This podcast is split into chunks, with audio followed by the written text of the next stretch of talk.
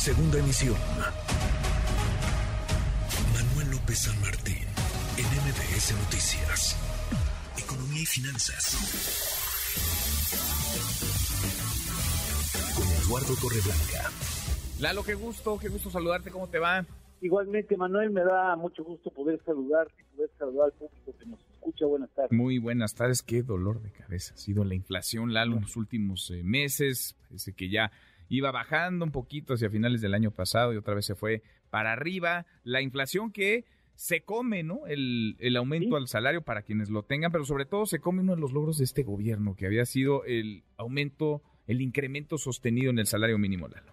Sí, eso no se lo podemos regatear, Manuel, como bien lo señala, el gobierno ha mantenido una férrea voluntad política para incrementar el salario mínimo y ahora la inflación desarregla las cuentas. Mira, el desempleo en noviembre del 2018 era de 3.2%, en diciembre del 2022 es de 2.8%, el más bajo en 17 años, pero lamentablemente 58 millones de, trabajadores, 31 millones están inscritos en el ejército del trabajo informal, que ese es un dolor de cabeza del país.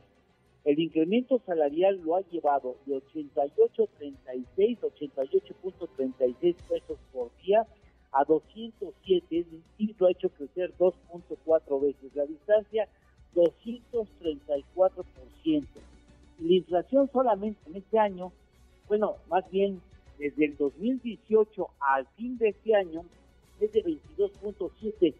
22.7 en general, déjame decirte, porque en alimentos ha pegado mucho más fuerte y eso ha pegado de, manera directa en el poder adquisitivo de el grueso de trabajadores inscritos ante el Instituto Mexicano del Seguro Social.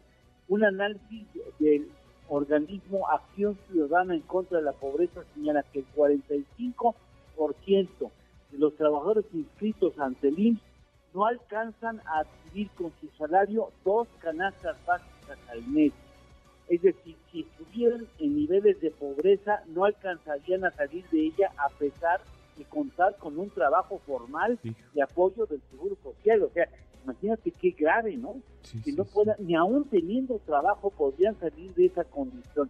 10 millones, 10 millones de esos inscritos ante el que están en esas condiciones son empleados de medianas y grandes empresas.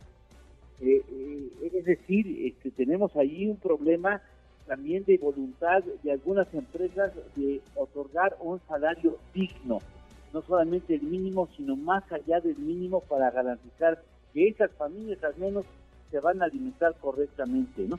El salario ha sido insuficiente para poder cubrir las necesidades básicas porque la inflación hizo su parte, indudablemente ha hecho su parte desde el 2021, 2022 y esperemos que rápido desaparezca como, como una calamidad en el 2023, pero por lo pronto, mira, en Sinaloa, 62.6% de los trabajadores no pueden comprar con su salario dos canastas básicas, y para no hablar de, Oaxaca, donde está el 61%, o Guerrero 62%, Chiapas 58%, y los trabajadores imposibilitados a comprar dos canastas básicas para sus familias. Qué lata, qué lata con la inflación. Lalo, ¿tenemos, ¿tenemos postre?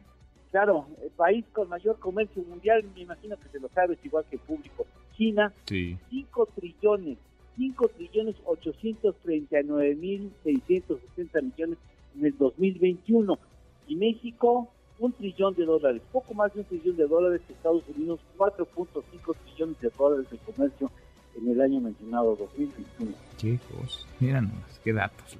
Abrazo grande, buen viernes, buen fin de semana. Igualmente, Manuel, y al público, buenas tardes. Es Eduardo Torreblancas